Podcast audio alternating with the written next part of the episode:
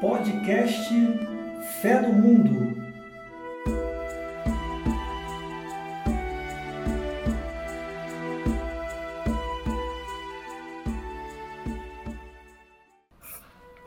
Décimo primeiro episódio, podcast Fé no Mundo. Tema: Continuação do sexto mandamento da lei de Deus, encontrado em Êxodo 20, versículo 14. Não cometerás adultério. Primeiramente, eu quero agradecer a você, ouvinte, que está nos prestigiando desde o nosso primeiro episódio, na escolha do tema, que é o Decálogo, que fala sobre os mandamentos da lei de Deus, ah, os mandamentos que Deus deu a Moisés para aquele povo cativo, povo escravo que saía do Egito, e que a gente escolheu para estar destrinchando aqui na, nos encontros do podcast. E agradecer também a você que chegou depois, mas que também faz parte da nossa família, do nosso time. Quero também dar boas-vindas aos nossos comentaristas, nosso time. Ricardo, Adriano, Isadora Xavier. Boa noite, amigos. Boa noite. Boa noite, boa noite, boa noite. Bom, como comentamos no último episódio, a Érica teve que se ausentar por um momento, mas hoje a gente tem um convidado para deixar um trio de comentaristas novamente. Né?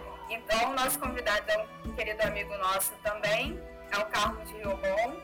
Ele é engenheiro civil de eletronuclear, também participa do treinamento de liderança cristã da paróquia São Vicente de Paula, assim como o Ricardo e a Isadora, e também da comunidade católica Tronco de Gessé.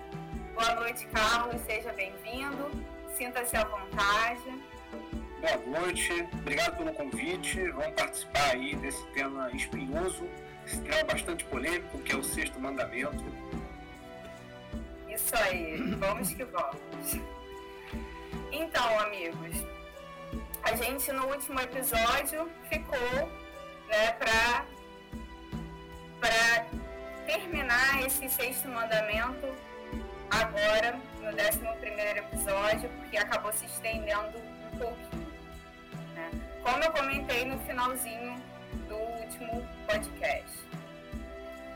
Não cometerás adultério. Sei que muitos devem pensar que a gente, quando fala em, em sexto mandamento, a gente ia falar não pecar contra a castidade, mas a gente explicou isso no nosso episódio passado e espero que vocês tenham entendido. É um tema complexo, como disse o Carlos Espinhoso, né? E um tema bem delicado para ser tratado nos dias de hoje. Mas nossos amigos conseguiram de maneira bem clara e natural, no episódio passado, salientar alguns pontos necessários para a gente entender bem sobre esta lei de Deus. E hoje não será diferente. Vamos dar continuidade ao tema abordando os dois últimos itens do mandamento dentro do catecismo da Igreja Católica, que são o terceiro item, que fala sobre o amor dos esposos e o dom do filho, e o quarto item, as ofensas à dignidade do matrimônio. Do matrimônio, perdão. Vamos lá, estão prontos? Estão preparados? Sim, sim. Nesse terceiro item, vamos abordar as questões relacionadas à fidelidade conjugal e à fecundidade no matrimônio.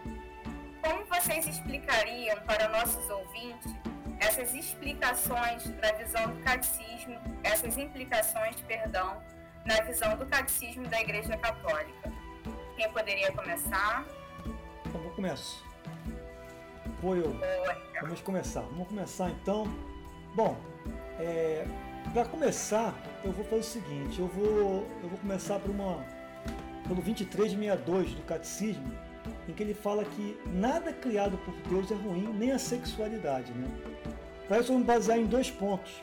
Primeiro aqui no livro do Gênesis, que é uma passagem que eu gosto muito, que está no, no relato da criação, né? o primeiro relato da criação. Eu não vou ler tudo porque é muito longo, mas pelo menos uma parte aqui que identifica o relato, que é Gênesis 1, de 21 a 29 a 31, que é a criação do sexto dia. Deus disse: Eu vos dou toda a erva que dão semente, que estão sobre toda a superfície da terra, e todas as árvores que dão fruto, que dão semente. Isso será para o vosso alimento. A todas as feras, a todas as aves do céu, a tudo que rasteja sobre a terra e que é animado de vida.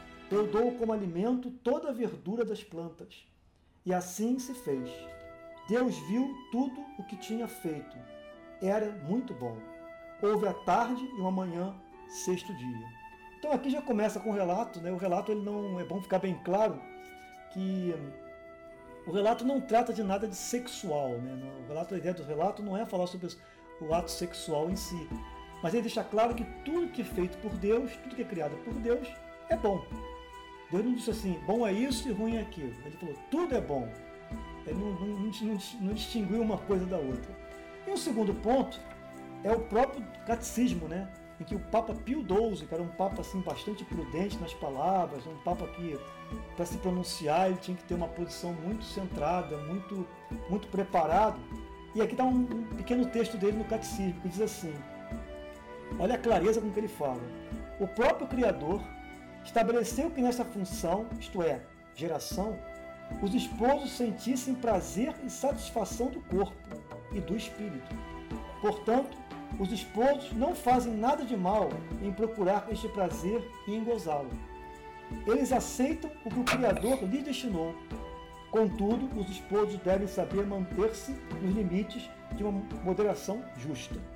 Então o Papa fala aqui, deixou bem claro que não existe nada de, de, de ruim né, na, na, na, na, felicidade do ato sexual. É claro que ele faz um adendo que é a observação de que, de que é, é, há, um, há um ponto de, que ele fala aqui, como ele fala, há um ponto de limite. O limite, na verdade, é a dignidade do ser humano, né? que aí eu entro no segundo ponto, né? o ato sexual como consequência do amor.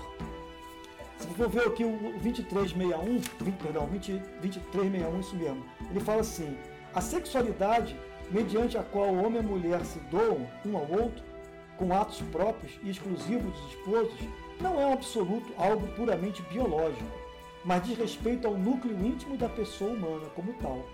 Ela só realiza de maneira verdadeiramente humana se for parte integral do amor, com a qual o homem e a mulher se empenham totalmente um para com o outro até a morte. Então, é, o primeiro ponto, que é o ponto de partida, tem que ser o amor. Quer dizer, eu acho que isso é o centro da coisa. Né? Daí deriva todo o restante. Né? E para falar sobre esse amor, tem que lembrar que o ser humano é um ser de relação. Todos nós fomos criados para sermos relacionar-se com, com, com, o mundo, com a criação. Deus não criou o ser humano para ser um ser isolado. E tudo que ele faz ele só o fará de forma bela, sublime, se o fizer como ser humano.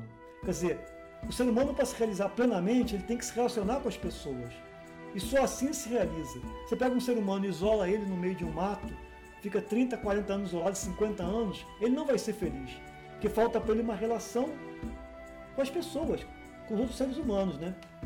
Só o amor permite ao ser humano se abrir totalmente o outro. Então, para essa relação ser perfeita, uma relação de alteridade, uma relação que eu veja no outro uma pessoa que eu respeito, que eu tenho é, é, é, é, admiração por ela, carinho por ela, né, cuidado com ela, eu tenho que ter no centro o amor. Então o ato sexual atinge o seu ápice, o seu sentido mais divino no amor. Uma sequência lógica que eu fiz, né? O ser humano é um ser de relação, o amor que permite o ser humano ser totalmente aberto, e ele só consegue ser feliz no ato sexual, um, um ato até divino, se ele for um ato verdadeiramente humano. E para ser um ato verdadeiramente humano, tem que ter um respeito pelo outro. É aí que entra a questão do Papa colocou, o Pio XII colocou, como há um limite. O limite é o respeito ao outro. Né? Você não pode, no ato sexual, obrigar o outro a fazer o que ele não quer, obrigar o outro. Não é isso, entendeu? Isso é, isso é violência. Né? Isso é contra a relação sexual, contra o ser humano ser um ser de relação. Então, acho que assim, esse ponto do amor entre os esposos é fundamental nesse sentido, que é, se não houver, isso aí implica em várias coisas, né? A gente pode até abordar mais à frente. A questão do. Da, não é somente o ato sexual, como o próprio Papa colocou aqui, né? É só um, um, ato biológico. É um, um ato de intimidade profunda, de uma relação profunda. A gente, quando vai rezar para Deus, ter um contato com Deus, não temos que estar aberto? A gente não tem que estar assim, é, totalmente. Não pode haver falsidade entre eu e Deus? Uma coisa no ato sexual. Também tem que haver um respeito e uma abertura total para o outro. E vice-versa. Né? Senão não é uma coisa incompleta. Né? Bom, Bia, para começar, já falei muito, deixar os nossos amigos que falarem, que eles têm muitas coisas para falarem também. Muito obrigada, Ricardo. Quem gostaria de dar continuidade? Eu posso continuar. É um pontapé bastante, assim, bem legal. Deu um pontapé. Bem grave, é, deu um pontapé, quase um empurrão. Eu dei quase um empurrão. Ele chutando. E não recolheu depois o balde. Ele chutou é, isso aí. Falou, vai lá buscar. É, então, eu acho que além do, né, né ainda nesse tópico 3, além do que o Ricardo trouxe muito bem, né, de início, o que me chama atenção também é sobre a dupla exigência que há nas relações a fidelidade e a fecundidade. É, a fidelidade, o que eu destaco desse ponto, é que é muito importante um casal né, ser fiel, porque ele dá testemunho ao mundo da própria fidelidade de Deus. Isso o catecismo também traz. E a gente hoje, por exemplo, vive num mundo né, em que muito se fala sobre as famílias estarem sendo desmoralizadas e sobre os exemplos que estão ruindo. E um exemplo de fidelidade, um casal que vive fidelidade, pode ser em muitos pontos um bom exemplo, né? um bom testemunho de que vale a pena viver o sacramento, vale a pena viver o matrimônio e de que é, de, da importância da família, né? Então, assim, a fidelidade ela é um testemunho, a fidelidade do casal é um testemunho até da própria fidelidade de Deus. E com relação à fecundidade, é, ela é muito importante, não só do ponto de você colocar filhas no mundo, mas como você vai transmitir e educar de forma responsável essas, é, essas crianças né, que vão vir ao mundo fruto da sua relação. Então, é, a dupla exigência que se faz né, das, nos casais de fidelidade e fecundidade, ela vai muito além de regras fixas, assim, ou presas, mas tudo tem muita relação com, com amor, de uma forma geral, né? É, além disso, é, eu destaco também que o catecismo traz a possibilidade de espaçamento no nascimento dos filhos, quando se dá por um justo motivo. Porém, a possibilidade de espaçamento, ela é com métodos específicos, né, que são trazidos aqui no 2370, no ponto 2370 do catecismo, que seria a continência periódica ou os métodos de regulação de nascimentos baseados na autoobservação e no recurso aos períodos infecundos, que seria hoje o método Billings, né, que é o mais comum que a gente traz. Então, é, o que o catecismo traz como possibilidade de espaçamento dos filhos são essas opções. E aí eu deixo só esse, esse primeiro ponto nesse tópico nesse momento. Mas uma das coisas que mais me chama atenção no discurso do catecismo nesse ponto é que filho não é dívida, é dádiva e não é uma propriedade. É, ficando na parte positiva da frase filho não é dívida, porque a gente sabe que apesar de ser uma dádiva, filhos geram despesas, é, é interessante eles tratarem como o filho não é uma propriedade dos pais, porque muitas vezes a gente não verifica isso, né? A gente acha que é, os pais são donos dos filhos e podem fazer o que quiserem, enfim, e não é bem esse o caso, né? Os filhos eles também têm vontade, eles também são seres humanos e tê-los é uma dádiva que necessita de, exatamente de uma transmissão, uma educação de uma vida de forma responsável. Então, assim, é, botar filhos no mundo pode ser muito fácil, né? É a expressão que se usa. Mas cuidar deles de uma forma que não sejam só uma coisa é o que é mais difícil, porque se você só tem um filho e acabou, você pode largar ele em qualquer lugar, você pode deixar de qualquer jeito, ver se educa ou não. E isso não é cumprir o mandamento, né? Cumprir o mandamento é entender verdadeiramente o sentido da fecundidade no matrimônio, etc. E também um último adendo que é mais pontual é que o catecismo incentiva a adoção, né? Diz que não só é legítima, como é um ato de amor ao próximo.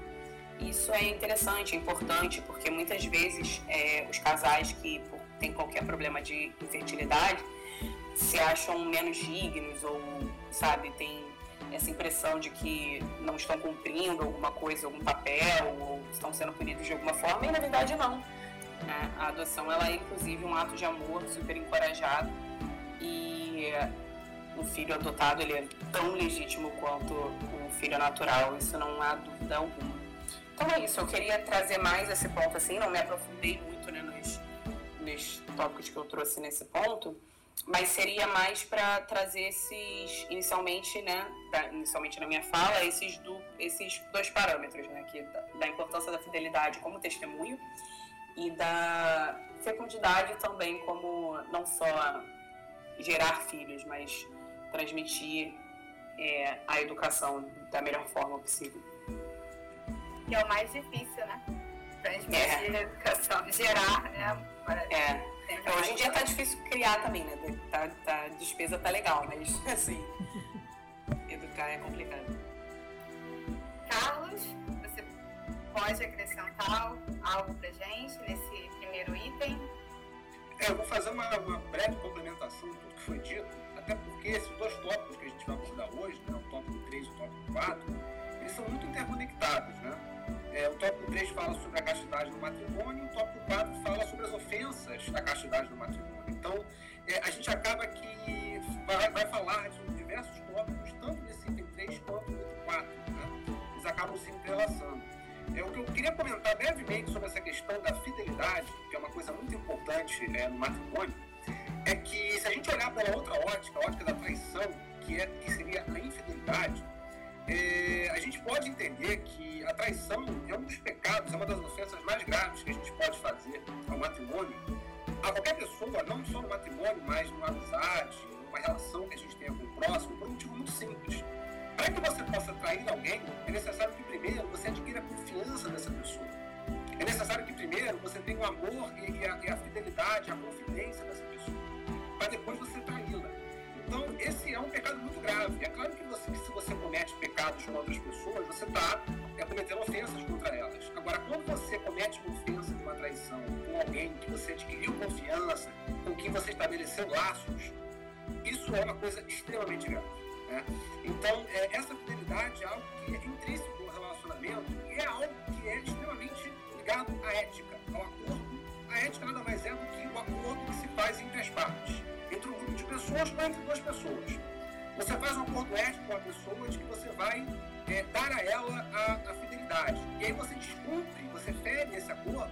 Isso é uma falha muito grave. Quando você vai fazer isso, quando você tem a opção de fazer a traição, você tem que pensar duas vezes da seguinte forma. Se você trair essa pessoa, você vai causar um mal muito grande a ela. Em muitos casos, vai ser um mal irreversível.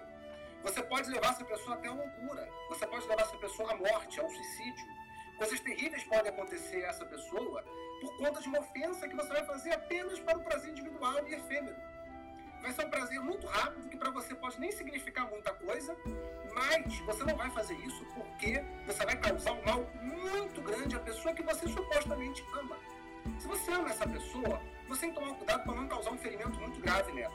E são inúmeros os casos na história de, de, de pessoas, de vidas que se destruíram por conta da traição. Isso é realmente uma coisa, é uma, é, um, é uma carga emocional muito grande que a gente não pode, é, é, que o cristão não pode jamais cometer, não pode jamais causar em uma pessoa, principalmente uma pessoa que esse cristão supostamente ama. Né? É, isso é uma coisa muito grave. Eu não vou mais é, é, comentar em relação a esse assunto, porque vai ter uma pergunta agora, né, que é sobre o item deixa eu ver aqui, 2372, 2372, né? Parágrafo 2372, eu tenho bastante coisa para comentar sobre esse assunto. Então eu vou aguardar a pergunta para fazer mais alguns, algumas ponderações sobre esse assunto. Ok, obrigado, Carlos. Então, já que o Carlos comentou, eu vou me adiantar aqui e fazer a pergunta. Pode ser? Então, no artigo 2372 do Catismo da Igreja Católica, podemos observar a seguinte afirmação o Estado é responsável pelo bem-estar dos cidadãos. Por isso, é legítimo que ele intervenha para orientar a demografia da população. Claro que é algo bem polêmico dentro da Igreja Católica a questão do controle populacional, né? desse orientar a demografia da população. A gente está falando sobre controle populacional. Visto que métodos contraceptivos não são permitidos ao mesmo tempo. O catecismo da Igreja Católica fomenta que a união conjugal é transpassada pela necessidade da fecundidade, ou seja, da procriação. Só que ao mesmo tempo sabemos, sabemos quanto nos dias de hoje é difícil criar mais de dois filhos ou ainda mais filhos. Então, como existiria esse tal controle populacional, já que o Estado, e isso é uma afirmação pelo catecismo da Igreja Católica, é legítimo que ele possa intervir, né? Então, como existiria esse controle populacional e se ele existe, como seria, né?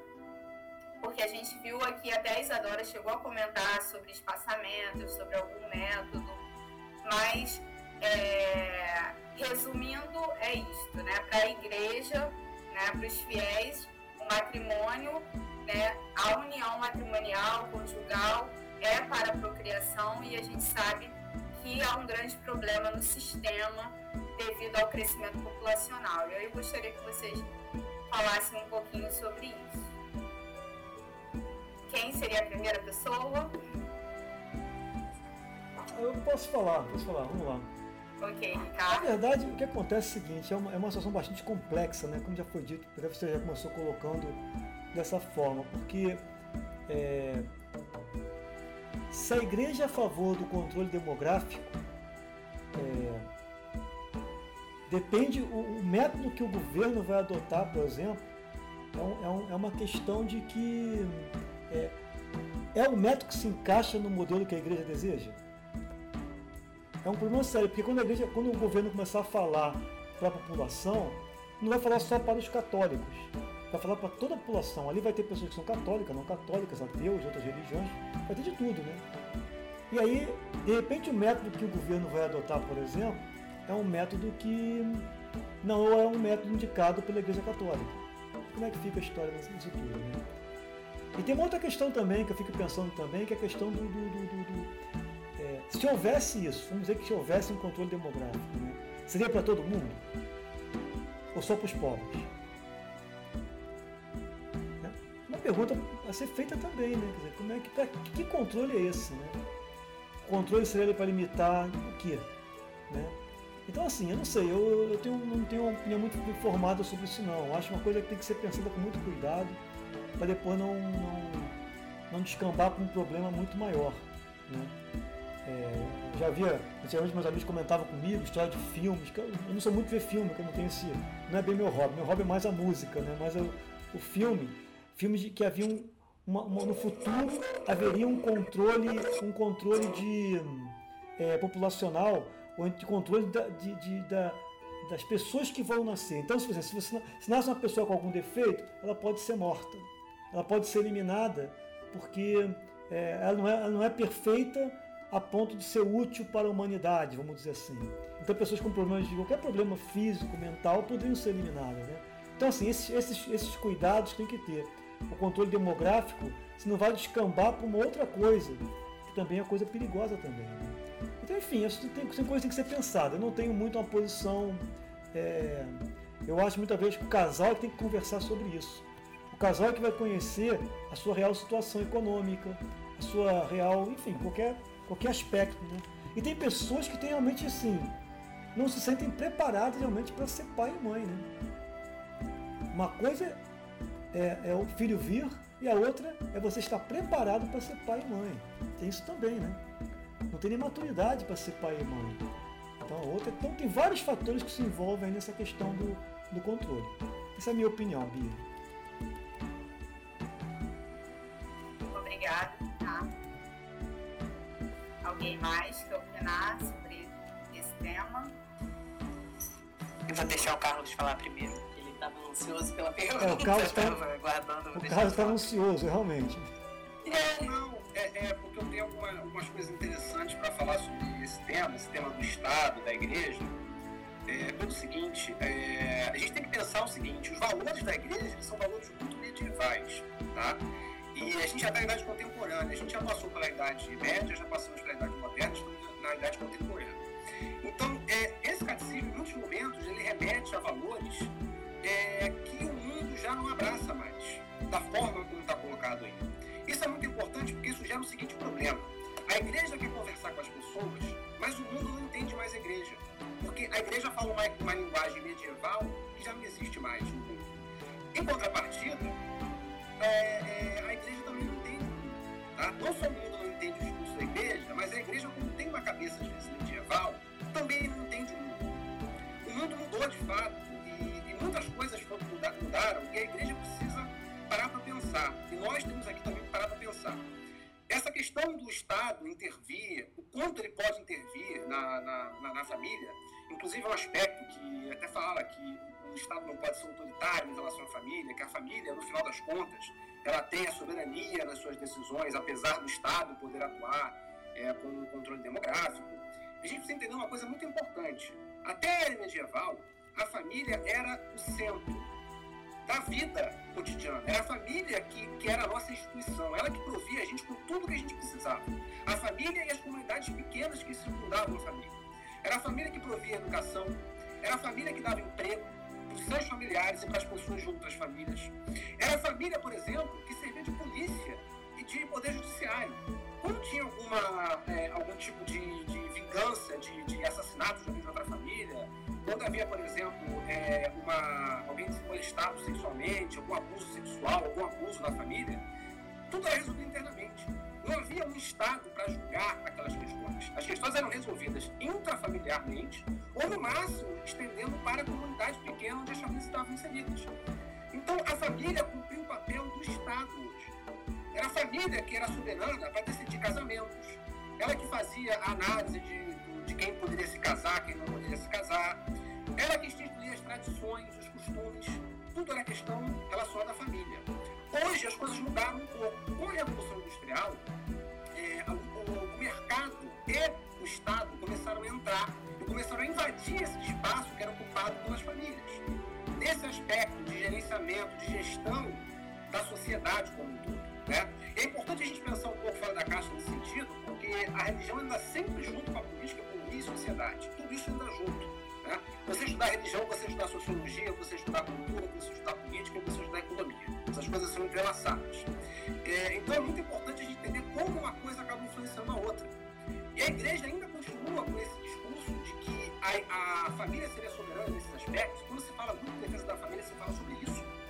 Sendo que, na verdade, a família hoje ela tem uma importância fundamental da primeira educação dos filhos, de prover sustento aos, aos filhos, é, de dar é, apoio sentimental, emocional aos dar educação sexual de ensinar valores e princípios aos filhos.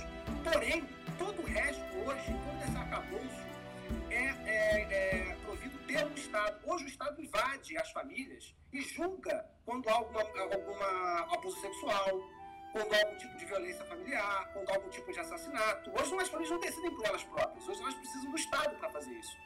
Antigamente, não havia fundo de pensão. Quando a pessoa ficava velha, a família cuidava para sustentar as pessoas mais idosas. Hoje quem sustenta os idosos são os fundos de pensão, é o Estado que faz isso. E, e outra coisa, as tradições hoje foram substituídas. As tradições familiares hoje elas não existem mais. Hoje o que existe é um mercado que introduz a moda, que introduz os padrões de consumo, que substituem as tradições antigas das famílias. E, e o Estado e o mercado, juntos, eles estabelecem uma ideia de que de valorização do indivíduo. Que o indivíduo tem liberdade para escolher com quem ele vai casar, qual é emprego que ele vai ter, que educação que ele vai ter, ele não precisa da família para fazer isso.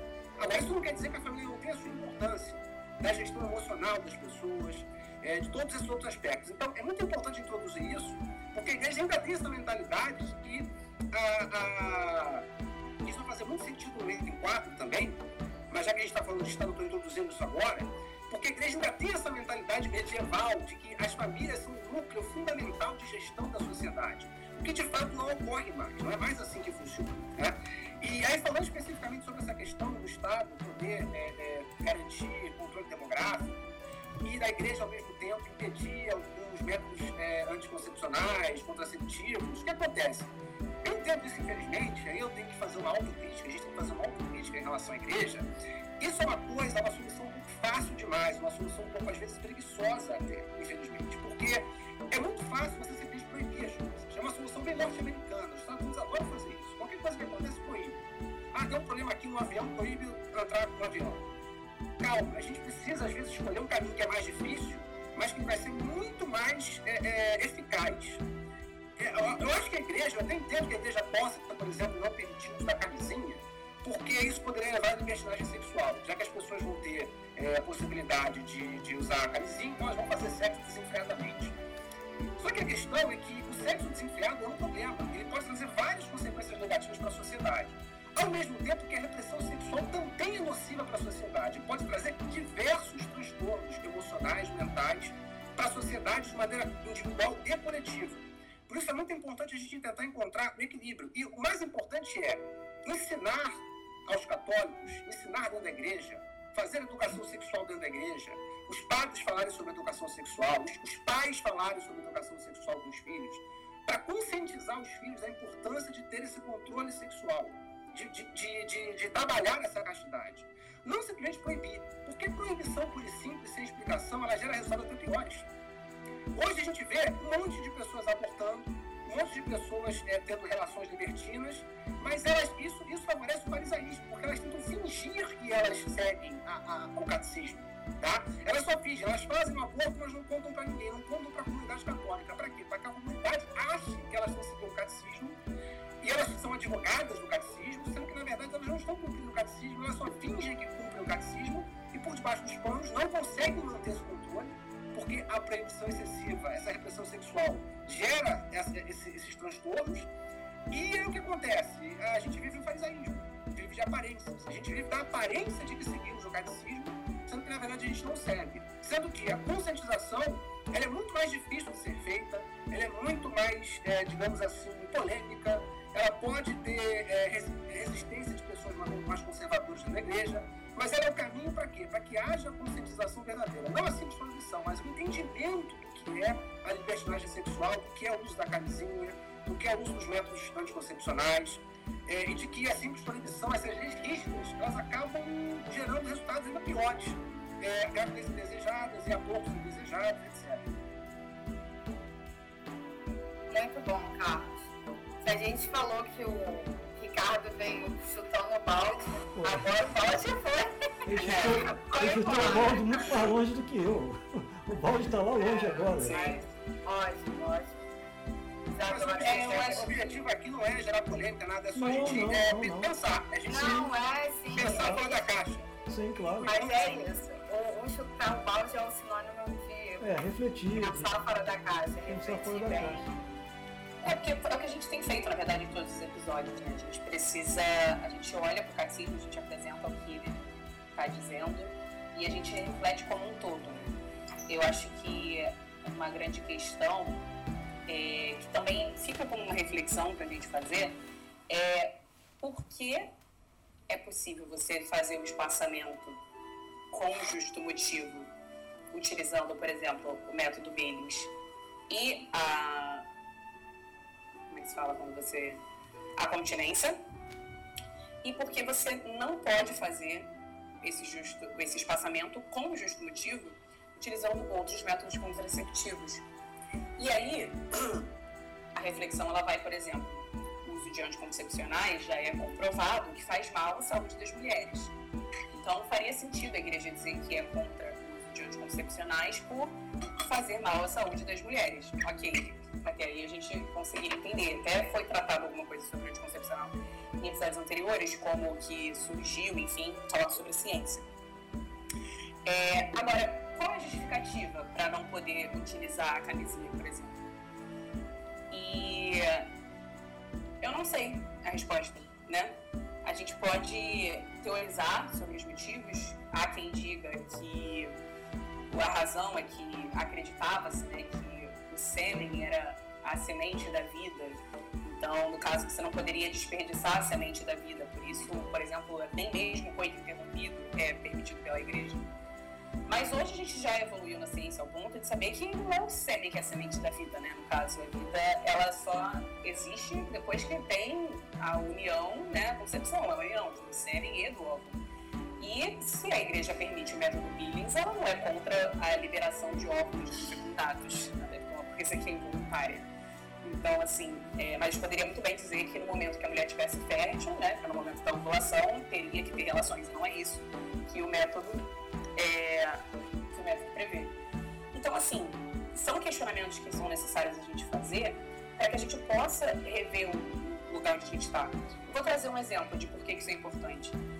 Quando a gente falou sobre o quinto mandamento, não matarás, é, no catecismo tem escrito que a pena de morte é permitida em algumas ocasiões, tipo, quando não há mais alternativa, né?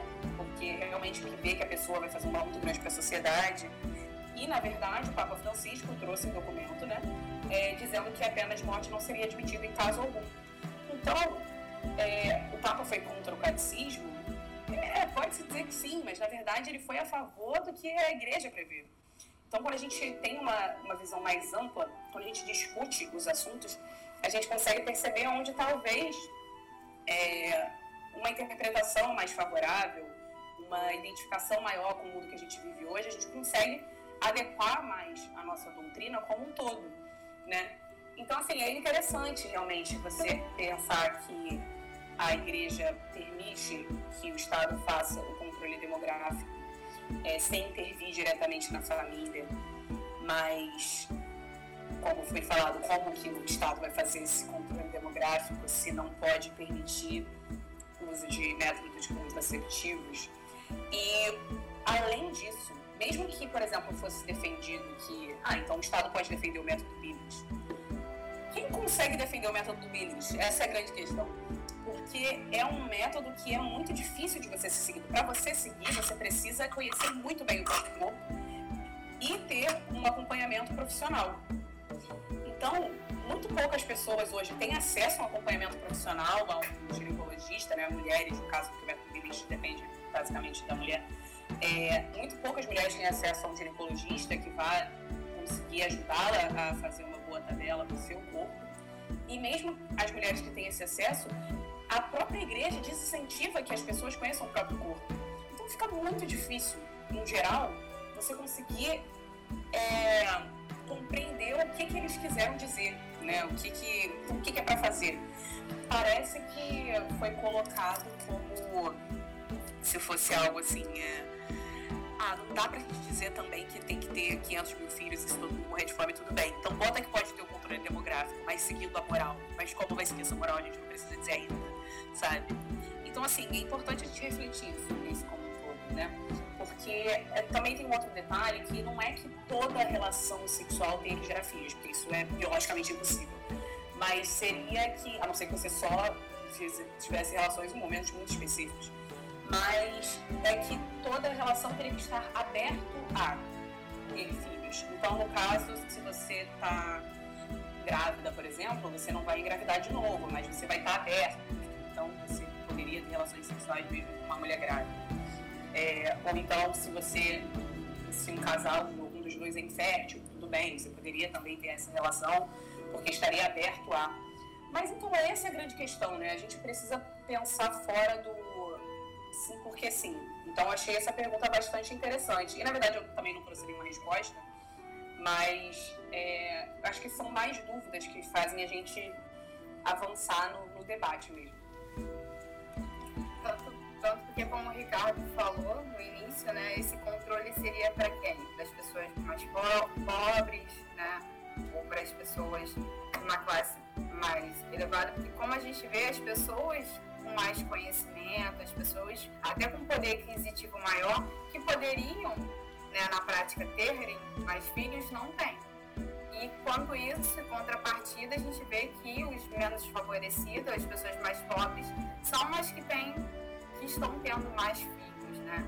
E são mulheres que realmente não conhecem o próprio corpo, é, às vezes não têm condições até mesmo de manter é, um método é, contraceptivo, mesmo que não, não permitido pela, pela igreja, mas pelo Estado, sim. E então é, é, é bem difícil a gente lidar com essas questões, porque para quem a gente estaria falando sobre isso, né? Quem estaria controlando? Bom, eu queria também dar uma palavrinha sobre a questão que o Carlos falou, que eu acho que assim, aí voltando naquele assunto que eu comecei a falar, o centro da coisa tem que ser o amor. O que vai determinar o amor não é o tipo de anticoncepcional que a gente vai usar. Né? Eu posso ser, eu posso usar um tipo anticoncepcional recomendado pela igreja, mas no trato com a minha esposa, eu posso, ou vice-versa, pode não ter uma relação correta. Não pode ter uma relação de respeito. Entendeu? Então, na verdade, não é, não é a questão que o Carlos está propondo, e eu concordo com ele, não é a questão de. Todos estamos a favor do catecismo, mas a questão é de refletir de como fazer melhor, em vez de simplesmente determinar pode ou não pode. Por que, que não pode? Por que, que pode? Esclarecer tudo isso, os prós e os contras. E com a consciência, o ser humano vai conseguir certamente fazer uma coisa até melhor. Né? Então, essa é a questão que eu queria colocar. Eu acho que a ideia da gente realmente é refletir. Né? A proposta sempre foi essa. Aliás, o tema do pod, o nome do podcast é Fé no Mundo, não é à toa. Né? É uma fé que conversa com o mundo. Né? Se fosse uma fé, uma fé cega, não é uma fé cega. A gente tem que ter uma fé que entenda. Né? A fé pede ser compreendida. Vários santos famosos falando sobre isso, né? Então é isso. Mas pode seguir, Bia. Alguém quer acrescentar mais alguma coisa? É, é, falando um pouco do que você, Bia, falou é, sobre esse assunto, né, sobre as classes menos favorecidas, as mais favorecidas, o Ricardo também tocou nesse ponto, né? Esse controle tem que ser feito só nas classes menos favorecidas, né? Evidentemente, as classes mais favorecidas, elas sabem, é, elas têm uma educação financeira, uma educação de maneira geral, muito maior, o conhecimento do corpo muito maior né, também, é, elas têm acesso à educação, têm acesso aos métodos mais avançados, é, vivem numa sociedade que tem uma mentalidade diferente. Né? A gente vive em mundos separados de fato, né? as classes sociais vivem em mundos separados. Então, evidentemente, as classes mais favorecidas elas entendem a dificuldade de se criar uma quantidade muito grande de filhos hoje em dia. Né? O mundo capitalista não permite mais que você tenha uma quantidade de filhos muito grande. Principalmente se você for de uma classe menos favorecida, onde você tem mais filhos porque você não consegue ter esse controle, né? É, e você também não tem educação. As pessoas não têm educação, não têm a consciência da dificuldade, às vezes,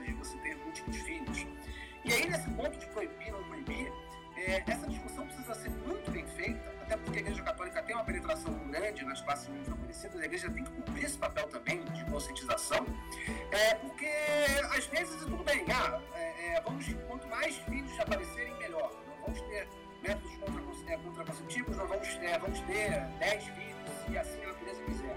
Tudo bem, mas as crianças podem nascer, mas elas podem morrer de fome.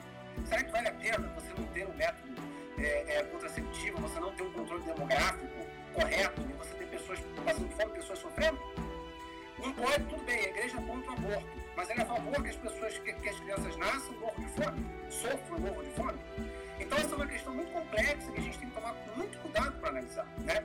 Ah, o mundo é muito grande, os recursos são finitos. É claro que não existe escassez. Existe mais distribuição, evidente. Mas a população é muito grande sim. É muito difícil controlar esse crescimento demográfico porque ele é muito concentrado em, em cidades, em favelas, em locais que é muito difícil você fazer esse controle demográfico. E uma grande população, uma concentração de área muito pequena, gera problemas que são exponenciais. A gente não consegue controlar. Então, essa, essa continência demográfica ela é muito importante sim. E a igreja precisa tratar esse assunto com um pouco mais de cuidado, simplesmente não indo nessa toada de proibir ou permitir, e, ou dizendo que tem que o sexo é só para procriação, tem que procriar e você está aberto à procriação.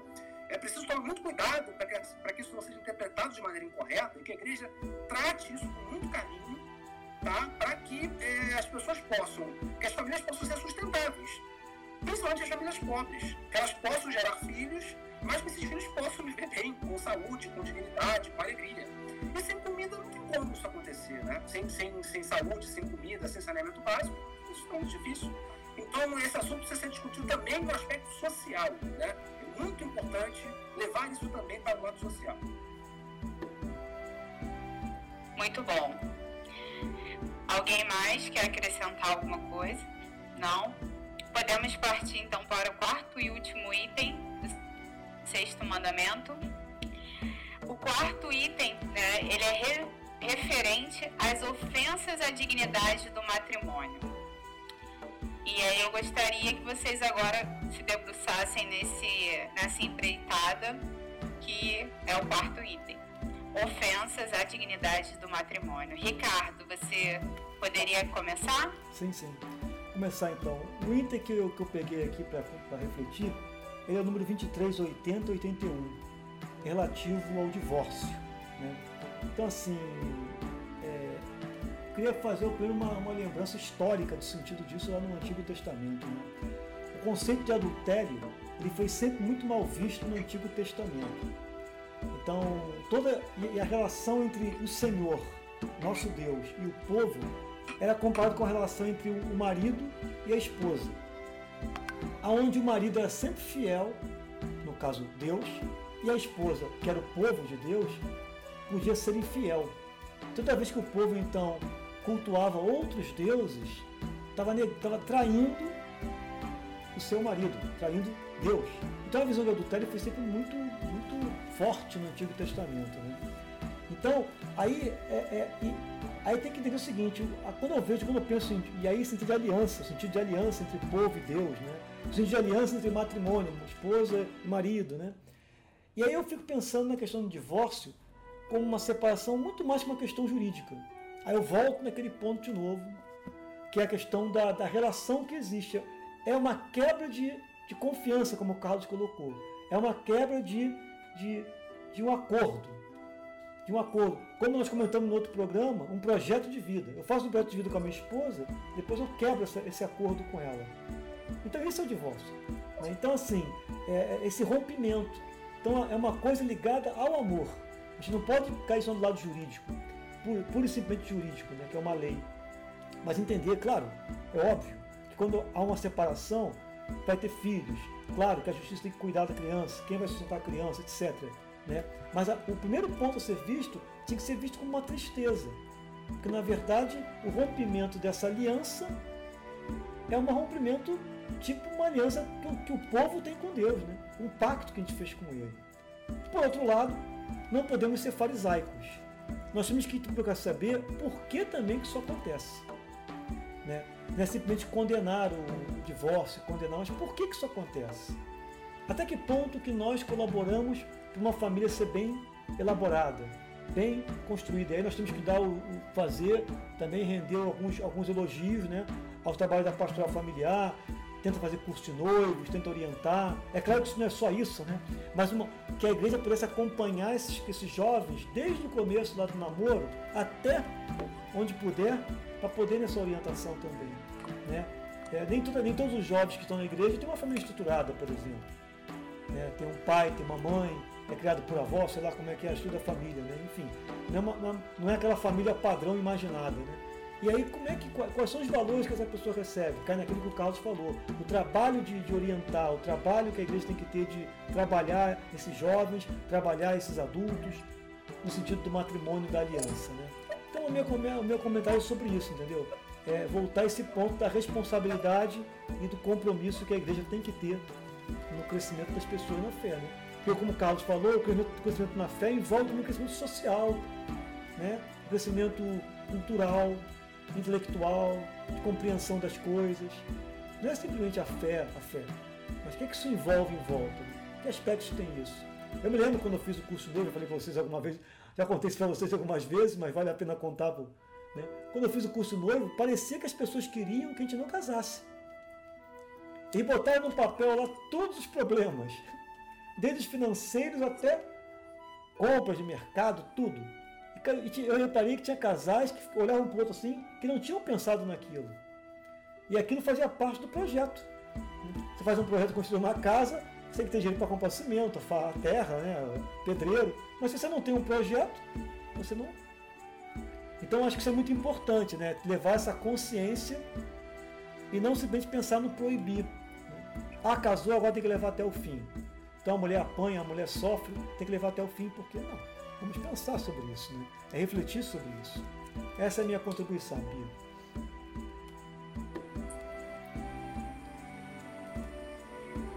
Obrigada, Ricardo. Isadora, você ia falar, desculpa. Vamos, vamos, vamos. É, então,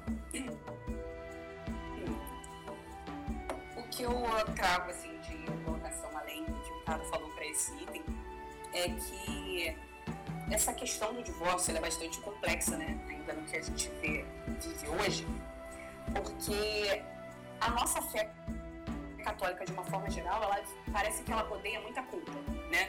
Assim, tem uma expressão que é culpa católica, que é a pessoa que se culpa por qualquer coisa. Então, assim, se o vizinho morreu engasgado, foi porque naquela hora eu não fui lá tocar a campainha junto. Se eu tivesse ido, sabe, a gente se culpa por muita coisa. E muito se fala sobre a culpa do divórcio, né? Quem foi que a culpa foi de quem traiu, a culpa foi de quem não sei lá, não se arrumou, a culpa foi de quem trabalhou demais. E é muito complicado né, lidar com isso, porque a gente sabe que a nossa fé diz que o matrimônio é um sacramento é indissolúvel, indissolúvel até a morte. Mas a exigência do matrimônio é que ambos possam se doar para o bem da relação. E aí, pra, eu trouxe, quis tratar basicamente desse ponto para poder trazer aquele clássico textinho básico de casamento, Efésios capítulo 5, versículo 22 ao 31, que muita gente usa só quando fala sobre mulheres, sejam submissas aos seus maridos. E nem tratam o significado de submissão, esquecem que era sejam submissas aos seus maridos como a igreja a Deus, e esquecem, além disso, a parte do maridos amem suas mulheres como Cristo ama a igreja. Então, o que a passagem ela quer dizer, ela não é o que essa passagem quer dizer, não é assim, não está dizendo só para um ou só para outro, mas é que é necessário que o casal se empenhe para que o matrimônio possa ser bem sucedido. Então não adianta a mulher ser a mais submissa das esposas se o marido não amar. E não adianta o marido amar se a esposa não amar de forma recíproca. Então, essa é a grande questão. É, a gente, o divórcio, ele hoje em dia, ele é tão, tão comum porque o matrimônio é tão banalizado. Então foi o que o Ricardo falou, né, que falta esse apoio, assim, existe o curso de noivos, né, que graças a Deus ainda existe o curso de noivos, mas falta um acompanhamento do jovem desde cedo para falar sobre essas questões, para tratar sobre isso, para tratar sobre castidade, sobre matrimônio, além do tabu. Porque até quando a gente trata sobre o sexto mandamento, é aquilo, a gente trata não pegar a castidade, e a gente diz algo assim, olha, a gente tem que ser virgem até o casamento. E aí são essas as palavras que se diz. E muitas vezes, o jovem que escuta isso nem é mais virgem. Então, para ele, parece que o mandamento já foi perdido.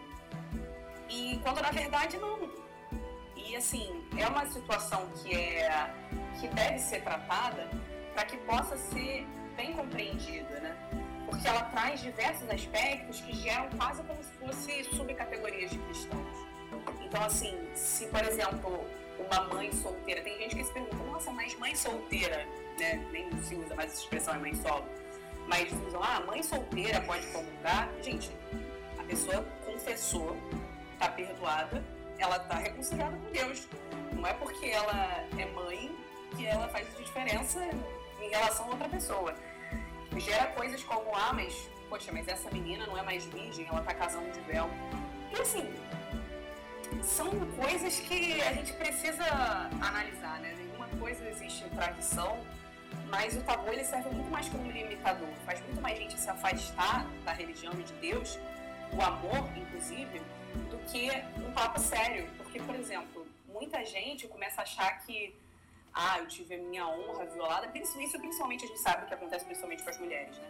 Como eu tive a minha honra violada, nenhum homem vai me querer. E assim, fala assim, olha, você tem que se guardar, porque senão ninguém vai te respeitar. E aí, quantas mulheres se envolvem com homens que aceitam elas como são, que acreditam realmente que ninguém, nenhum outro ia as querer, só porque elas não eram mais virgens. E assim, isso parece uma, um discurso de anos 60, mas é uma coisa bastante comum, sabe? é, principalmente no meio que a gente está conversando, que é o meio da igreja. Então, assim, não é que você tenha que defender a libertinagem, é claro, não é isso que a gente está dizendo. Nem que você tenha que esquecer a parte da importância da continência do, antes do matrimônio. A gente tratou sobre isso também em outro podcast. Mas é que a castidade ela vai muito além disso. E tratar desse aspecto do amor é importante. E nesse aspecto do amor, eu vou trazer uma outra reflexão que é necessária o matrimônio ele é insolúvel até a morte. mas pessoas cometem erros, né? E é, a própria igreja, ela trata sobre o cônjuge vítima inocente do divórcio, que seria que existe uma diferença muito grande entre uma pessoa que fez de tudo para acabar com o matrimônio, fez pintou e bordou, como dizem, e sofre com um divórcio, ou a outra que pediu o divórcio, mas foi porque tentou sustentar até onde deu. Existe uma diferença entre essas pessoas. E é importante a gente tratar que se castidade é viver o amor, se a gente tratou inclusive no outro podcast que você negar esse amor, que você renunciar a isso, você se fechar pode inclusive ser pecar contra esse mandamento. Então, uma pessoa que casou precipitado, que casou muitas vezes por pressão para sair de casa, que, que acontece, que casou porque estava grávida e achou que era o caminho, que casou acreditando que estava casando com uma pessoa X e na verdade descobriu que a pessoa era diferente. No momento que essa pessoa se dá conta disso, depois do matrimônio, ela termina, ela se divorcia e aí ela encontra com outra que ela efetivamente ama. A gente obriga essa pessoa a não viver esse amor? A gente restringe dela, tira dela o direito de ter essa liberdade por causa de um erro que ela cometeu antes? E assim, é isso. Eu não estou querendo aqui é, trazer uma relativização ao matrimônio, ao sacramento, a, enfim, a enfim, indissolubilidade do sacramento, mas é que eu só estou trazendo um ponto além, sabe? A gente é ser humano, ser humano a gente tem sentimentos mais diversos. Muita gente vive uma vida inteira sem conseguir distinguir os sentimentos que tem. Às vezes a gente sente raiva, a gente não sabe o que está sentindo. Às vezes a gente ama e a gente acredita que ama aquela pessoa, mas a gente se confundiu. A gente acha que ama uma pessoa e na verdade aquela pessoa é completamente diferente. Então, assim, as coisas são mais complexas do que só assinar um papel e falar agora você está preso comigo até a sua morte, então, quando a gente trata também até das pessoas, dos casais de segunda união como subcategorias, quando a gente trata sobre essas pessoas como aí você cometeu esse erro, sabe? Vamos lá, que atire a primeira pedra aqui errou. E a gente acaba engaiolando muita gente num relacionamento que vai fazer ela levar, vai levá-la a pecar muito mais. Às vezes que vai se culpar, que vai se machucar, que vai descontar nos outros uma frustração que estão vendo dentro de casa. Então, assim, é bastante complicado. E eu vou trazer alguma, agora uma outra passagem bem clássica também dos casamentos por aí, que é 1 Coríntios 13, versículo 4 ao 7, que o amor tudo suporta, o amor é bondade, o amor. Enfim. E eu só queria trazer um adendo, porque quando eu leio sobre isso, eu até procurei assim, ah, vou procurar o que, que a igreja, vamos supor, diz sobre relacionamento abusivo, se o aborto não suporta, né? Mas quando foi escrito o 1 Coríntios, ela não se referia necessariamente ao amor de parceiros, né? um relacionamento, um matrimônio. Ela fala muito mais com relação ao amor de comunidade. Tanto que em certas traduções, amor é substituído por caridade. Caridade não suporta, caridade é benigna, não tem interesses. É, e é claro que é bonito a gente ler isso, né? Que por exemplo, suporte não no sentido de eu vou me deixar abalar e não vou, vou resistir a tudo, mas você dá suporte a alguém, você dá um apoio, dá uma força. E assim, e se a gente ama uma pessoa, a gente realmente deve dar uma força para ela. Agora, a gente não pode esquecer que o amor próprio também é importante, entendeu? Também é básico. Quando Jesus diz lá que o mandamento principal é amar a Deus sobre todas as coisas e ao próximo como a si mesmo, o si mesmo também conta. Então não tem como a gente pensar que é ser altruísta você abnegar completamente de si, você se violentar para se manter numa relação. Então não dá para justificar violência, por exemplo, física ou moral ou financeira, qualquer tipo de violência, com ah não, irmão, o amor tudo suporta. Ah não, irmão, eu sei que ela tá distraindo, eu sei que ela tá vivendo um inferno, eu sei que não, não te deixa sair de casa, que você vive quase um cárcere privado, mas suporta, ora. Não é só assim, gente. Não é, né? As coisas não são tão simples. E é importante a gente trazer isso, porque não é desmerecendo o valor da oração. Não é dizendo que Deus não é o Deus do impossível. Agora, a gente também precisa agir né, na nossa vida. E trazer esse outro ponto, eu considero bastante importante nesse momento, porque As ofensas estão no catecismo. Assim, como, como as ofensas à castidade estiveram, a gente tratou no, no último episódio, e eu até destrinchei mais, as ofensas ao matrimônio, elas estão no catecismo bem detalhadas, assim, da, da palavra, o significado dela, o que, que não pode fazer. Agora, vamos, vamos além disso, tá? Não é incentivando ninguém a se divorciar, nem a se separar na primeira briga, né? Mas é, vamos compreender efetivamente o sentido de castidade, o sentido de amor, o sentido de matrimônio e vivenciar até que ponto a gente está vivendo mesmo uma união indissolúvel ou a gente só está morando na mesma casa para poder comungar. Qual é a comunhão que a gente está fazendo? A gente está efetivamente recebendo Jesus quando a gente está vivendo numa mentira? Então, assim, é, esses pontos que eu trago né, sobre essa questão do divórcio, que eu acho que é muito importante, a gente precisa discutir hoje na igreja. Porque são muitos casais que estão vivendo uma situação assim. E estão vivendo nessa situação, inclusive por uma responsabilidade nossa, que não está dando exemplo. Que tem muita gente, por exemplo, falando sobre ah, que a família está sendo massacrada e não está vivendo a fidelidade na sua família, que não está vivendo respeito, amor na família. Então a responsabilidade também é nossa. E não dá para a gente simplesmente não explicar, não viver e chegar lá na frente e ainda reprimir quem errou, sabe? Eu sou péssima em matemática, não sei, eu aprendi na escola, mas eu esqueci. Mas assim, se você me der uma questão, uma equação muito complexa, eu vou errar. E aí, se você falar para mim assim, não, você errou, agora você nunca mais vai poder entrar nessa faculdade aí que você queria, que você errou. Eu vou falar, vai paciência. Ninguém tinha me explicado antes. Se você tentar me ensinar, eu posso tentar aprender. Então é isso, tá? a gente não tá nem ensinando certo, entendeu? Você só falar para uma pessoa que ela tem que casar virgem não explica que, o que é viver a castidade. Então, cobrar que ela viva a castidade depois é complicado, né? E eu acho que é isso, assim, para um primeiro momento que eu diria nesse tópico, assim. Ótimo, ótimo, Isa, seu, seu comentário, seus comentários, na verdade. Saber também que a gente não tem que apontar o dedo para ninguém, né? A própria igreja, nesse sentido, ela mudou bastante, né? Hoje em dia a gente tem encontros de segunda união para casais de segunda união. É, a igreja ela acolhe essas pessoas que se divorciaram por algum motivo. Claro que existe sim ainda o, o sacramento do matrimônio e tudo que, que ele abarca, né? E a gente é, não pode mexer nisso, né? A gente que eu digo, nós como leigos e tudo, mas ter essa acolhida essas pessoas que por algum motivo, e são uma infinidade de motivos, acabaram se divorciando.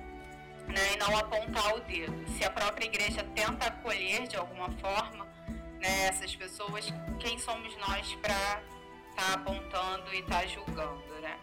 É claro que tem a banalização do matrimônio é evidente nos dias de hoje. Muitos casam pela festa, muitos casam por N motivos, né? Mas que a gente saiba também que há uma possibilidade de famílias estruturadas terem seus filhos casando e logo à frente por, por motivos adversos ao que eles imaginavam, eles se separarem. E faz parte. E aí? São pessoas religiosas, são pessoas que estão na igreja, como que vão agir? Então, assim, eu acho que até nesse ponto a igreja tem trabalhado algumas soluções sim. Soluções sim. Na lógica que a gente ainda tem muitos passos para dar, mas que eles sejam dados. Carlos, você quer comentar alguma coisa sobre esse tópico? É, antes de, de acrescentar algumas coisas, só quero reforçar alguns pontos que vocês, que a Isadora e que a Bia é, relataram, né?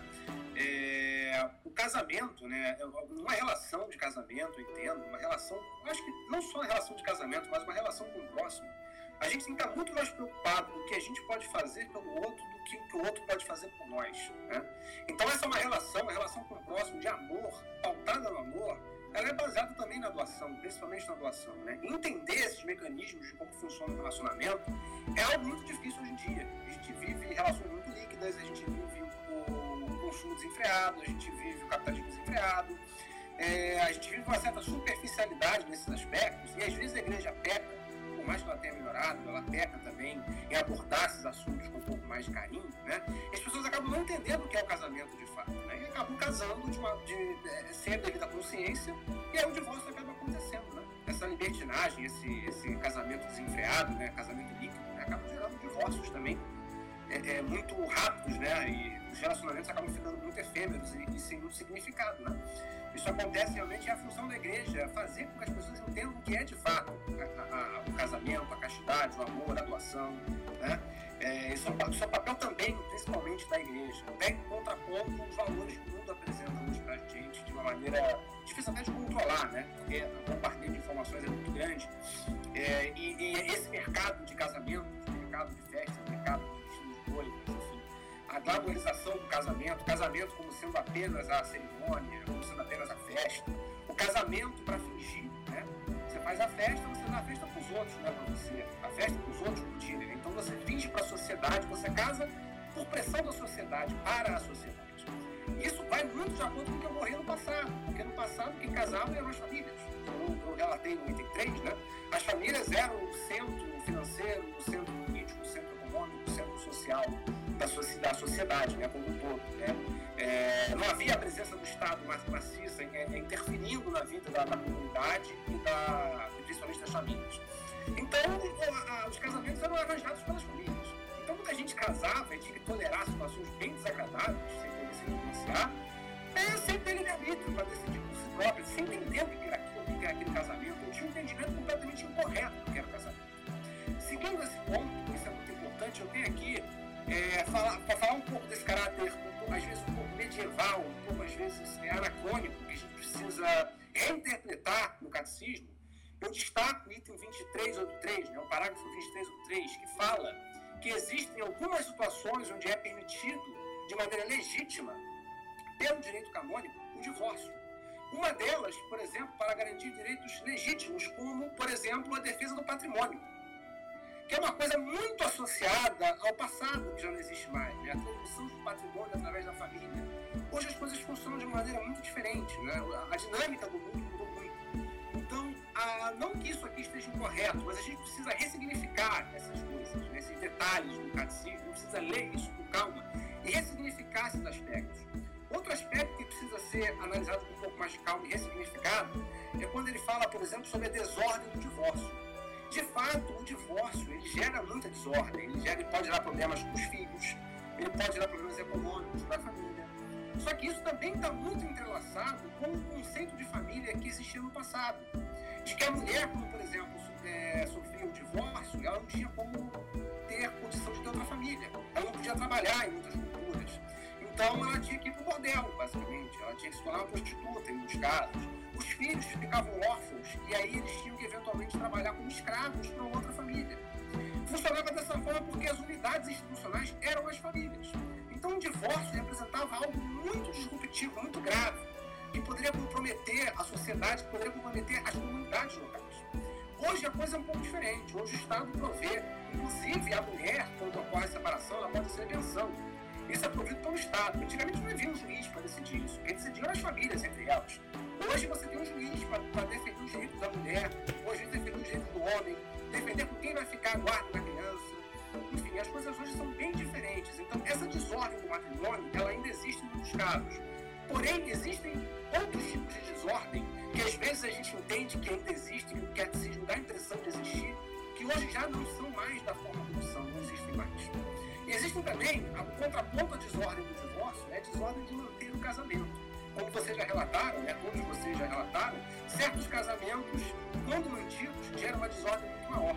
Violência, abusos sexuais, os filhos acabam sofrendo, sofrendo com as discussões dos pais, com violência física, com violência emocional, é, com violência, é, com, vários, com, vários, tipos né, de violência, violência é, intelectual, é, enfim. É, existem vários tipos de violência com as quais as pessoas podem sofrer por manter o matrimônio. Né?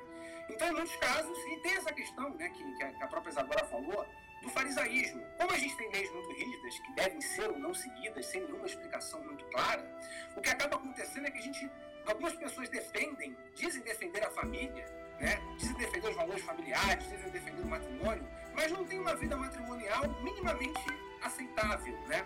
Só que elas se preocupam muito mais em manter a aparência, de passar a impressão de que seguem a lei, de que seguem o amor, através da, da, da aparente, do aparente atendimento às leis do catecismo. Só que elas não têm amor, elas não têm amor na relação delas, elas não vivem um matrimônio de verdade, elas apenas não têm aparência, não têm farisaísmo para serem aceitas na comunidade católica, e sendo aceitas na comunidade católica, elas, elas acham que estão sendo salvas ou, estão seguindo os preceitos de Deus, né? Isso é uma, uma confusão que já aconteceu na época do farisaísmo se mantém até hoje, né? O farisaísmo não acabou na igreja, ele se mantém. É, agora, um último aspecto, né, já, é, falando já mais uma vez desse papel das famílias, dessa questão medieval que hoje já não existe mais, né? Existe outra questão que vai até, remete a tempos bem anteriores às sociedades mais antigas, né? antes até da Revolução Cognitiva, que é a questão da monogamia e da poligamia. Que uma das afrontas é, é, ao matrimônio, uma das afrontas à castidade, a castidade do matrimônio, é a traição e a poligamia, né? o fato de você ter é, diversas, diversas relações. Na verdade, a poligamia existe hoje até de maneira parcelada. Né? Você pode entender que alguém que tem um parceiro sexual, depois tem outro, não ao mesmo, ao mesmo tempo, mas sai de um, parceiro para outro muito rapidamente, ou tem vários casamentos, lado do outro, com um, acaba tendo um relacionamento com o outro. Isso é uma espécie de poligamia, não ao mesmo tempo, mas uma poligamia, a poligamia fracionada, a poligamia parcelada. Né? É, então, isso é um problema ainda que, que existe, até por essa falta de entendimento do que é um relacionamento. Agora, a questão da poligamia e da, da monogamia, ela remete aos tempos do início da vida na Terra. Né? Há 8 milhões de anos, quando a humanidade surgiu na Terra, é, havia uma preocupação muito grande em procriar. O ser humano nascia já com uma pré-fabricação, é, é, pré-programado né, no seu gênio, na sua composição genética, para procriar, para espalhar o seu sêmen, o homem espalhar o seu sêmen com o máximo de mulheres que pudesse, para poder garantir a permanência da espécie humana na Terra. Com o tempo, começou a se perceber que essa poligamia gerava alguns problemas, principalmente para a criação dos filhos. Porque você, você tinha, você, por exemplo, é, é, gerava uma criança, mas o pai não sabia é, quando o filho nascia pela mulher, de quem era, quem era o pai daquela criança, não se sabia direito, né? Havia essa dificuldade de saber como é que a genética estava se desenvolvendo, problemas genéticos ocorriam, porque você acaba tendo relação com o primo sem nem saber, né? Era uma coisa muito libertina naquela época, não se tinha esse controle, e isso começou a perceber o seguinte, que através da monogamia, o homem conseguia prover a mulher com sustento. Inclusive, a, a, as crianças começaram a morrer, é, a ter menos mortalidade infantil também naquela época, principalmente é, as crianças começaram a receber mais alimentos, porque tinha o provimento do pai que, que sabia que era o pai daquela criança, porque havia monogamia, então havia a garantia de que a mulher estava concebendo um filho que era daquele pai, então o pai podia prover é, sustento. As crianças começaram a ter mais proteína no cérebro, no corpo, e com isso a revolução cognitiva se desenvolveu. Com isso, as sociedades começaram a desenvolver, o intelecto do ser humano começou a se desenvolver, porque as pessoas tinham condições, né, as crianças tinham condições de se desenvolver melhor porque tinha esse provimento que era trazido pela ordem trazida pela monogamia. Então, a monogamia ela trouxe uma certa ordem para a sociedade que garantiu o desenvolvimento da sociedade até os tempos em que a gente tem hoje. Só que a poligamia nunca deixou de existir.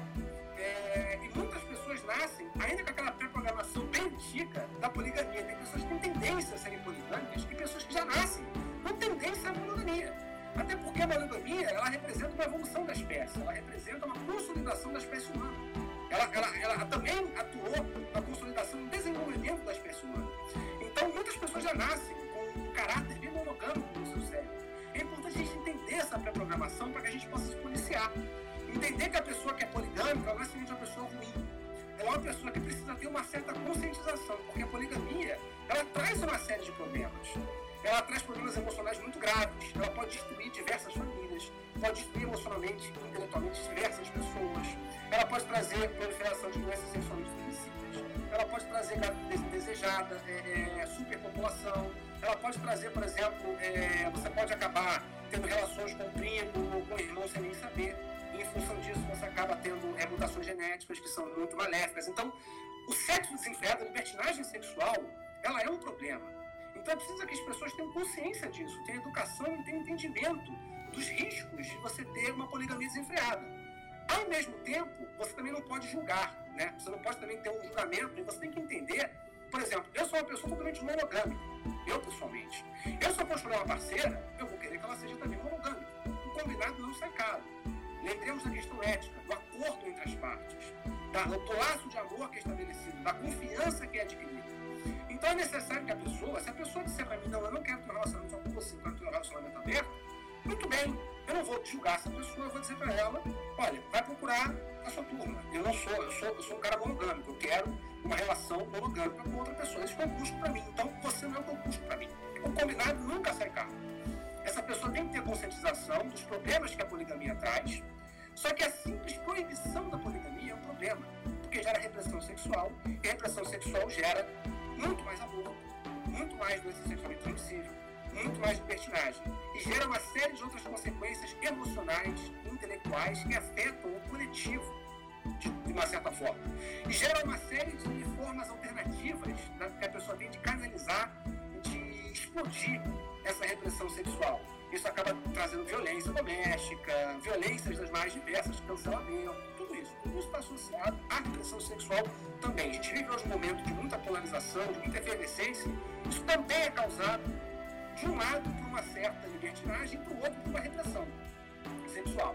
Então, é importante a gente entender o que é essa monogamia, o que é essa poligamia, entender que o combinado não sai caro, entender os perigos da poligamia, né? É, é, entender né, a, a, a, importância de se evitar a repressão sexual, de se conscientizar as pessoas em relação a esses aspectos, entender que temos uma pré-fabricação, temos uma predisposição a sermos ou poligâmicos ou monogâmicos, e entender de onde a gente vê a nossa história, o nosso, nosso passado, os nossos primórdios, para que a gente possa evoluir e construir uma sociedade melhor daqui para frente.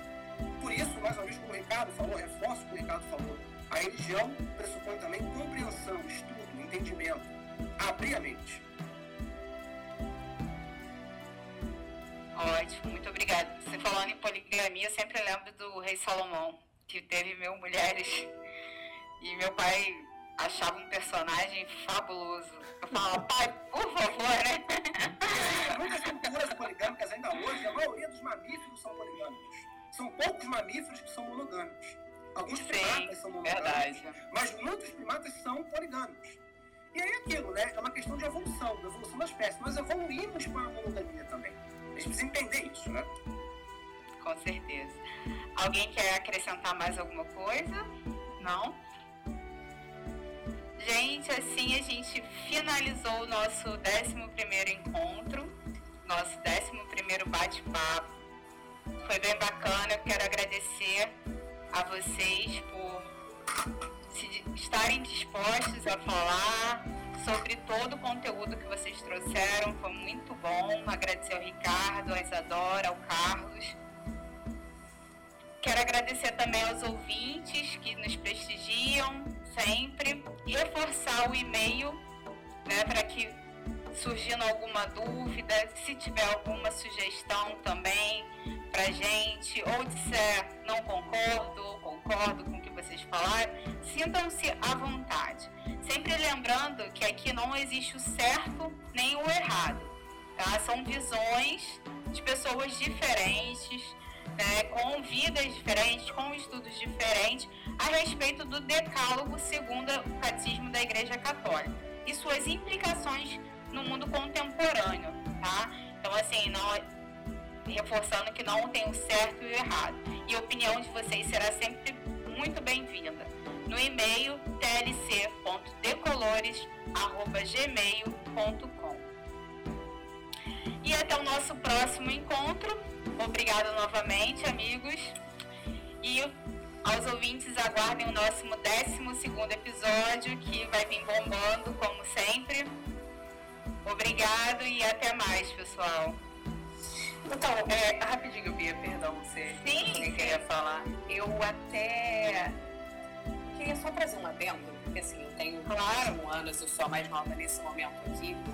E eu acredito que muitas pessoas é, mas hoje em dia todo mundo está na rede social, né? E se depararam com uma polêmica recente, né, do super-homem beijando outro homem, que causou um rebuliço muito grande na, na, na, na internet, né, na, quebrou a internet por alguns dias. E eu só queria trazer um adendo aqui, porque eu acho que é importante, a gente sempre termina o podcast trazendo questões atuais. E uma das coisas que mais me deixou chocada não foi nem o fato que compartilhou o super-homem, entre aspas, beijando outro homem. Foi como as pessoas conseguem hoje em dia realmente compartilhar desinformação. E como essa desinformação pode ser um contra-testemunho. Por quê? Primeiro, aquele não era o super-homem, era o filho dele. Então o super-homem não, tava, não virou gay, por um acaso. E segundo, as pessoas que estavam defendendo a honra, a família, começaram a postar fotos do super-homem beijando a Mulher Maravilha, que não é a mulher dele. Porque também postaram fotos de quadrinho que não existe do super-homem beijando a Mulher Maravilha, porque a mulher dele é a Luz Lane. Então, é, o super-homem traiu. O super-homem é, traiu. Adultério. É, pra é, defender que o super-homem não era homossexual, a gente defende que ele, é, que ele é adúltero. E assim, essa é a grande questão. Além da capacidade que a gente tem de compartilhar essa informação, a gente, se a gente quer evangelizar no mundo, ok. Se você quer defender a visão da igreja, ok, mas você toma cuidado no que você fala, nas coisas que você fala, porque os nossos discursos podem servir muito mais para atrapalhar os outros e dar conta testemunho do que para ajudar. Mesmo que estivesse compartilhando a imagem do super-homem beijando a mulher dele, é, qual é o seu interesse em fazer isso? Você acha que se envolver numa polêmica e julgar os outros e xingar alguém vai ajudar essa pessoa a se encontrar com Deus? Sabe? E se essa é a forma que você quer, então pelo menos busque alguma coisa, se não é o teu conhecimento. Eu, por exemplo, não entendo nada de quadrinho. Eu não compartilhei nada sobre nenhum lado da história. E assim, é, conforme a gente, que eu falo, né? A internet está aí, a gente vê, a gente sabe da polêmica, e muita gente falando exatamente sobre isso. Que, quer dizer, eu não sei nada sobre quadrinho, mas eu sei que Super-Homem não era marido da Mulher Maravilha. E é, muitas pessoas falando exatamente sobre isso. Então, assim, é, que a gente como cristão, a gente possa ter mais esse cuidado, sabe? É claro que é, as redes sociais elas estão aí como mais uma forma, mais um meio de evangelização, com certeza. Porque a gente evangeliza na vida e a gente vive muito hoje na rede social. Então, é uma ótima oportunidade a gente dar um testemunho bom da palavra, da, da doutrina, mas que a gente faça isso de uma forma legal, sem ser jogando pedra em ninguém, porque não é nem esse o, a é essa forma que Jesus faz, jogar pedra em ninguém, e nem é, e muitas vezes a pedra que a gente joga atinge a nós mesmos. Então é isso, sabe?